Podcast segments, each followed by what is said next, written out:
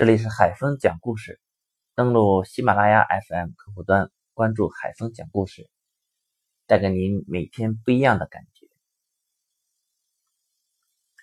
为人父母呢，都是希望孩子能够有出息，所以呢，我们都是从小就开始锻炼孩子的情商、智商。我也是一个父亲，所以我也很注重对孩子的培养。打小时候呢，我就经常对孩子说：“这个做人要有礼貌，出去呢见了人要主动问好。呃，别人有什么优点呢，要学会夸奖别人，哎，提高你的情商吧，改善人际关系。”我儿子呢也一直学的，我感觉挺好。哎，见了人主动打招呼，叔叔好，阿姨好，老师好。呃，你在做什么呢？他也过去会夸两句。比方说我们家。电脑坏了，我过去，哎，我把电脑修好。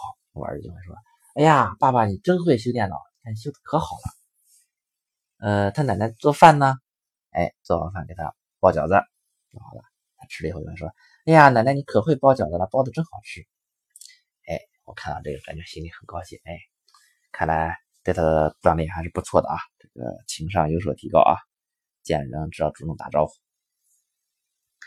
这个上幼儿园以后呢？一直到幼儿园，哎，主动见老师打招呼，挺好。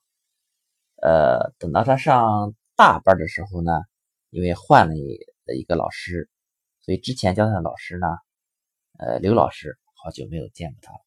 后来有一天呢，过了大概有半年吧，哎，在幼儿园见到了刘老师了。我儿子一看，哒哒哒哒一路小跑跑过去，跟这个刘老师打招呼：“刘老师好。”好久不见您了，老师看，哎，很高兴啊，小朋友这么长时间没见，还记着他，老师心里挺高兴啊，宝宝你好。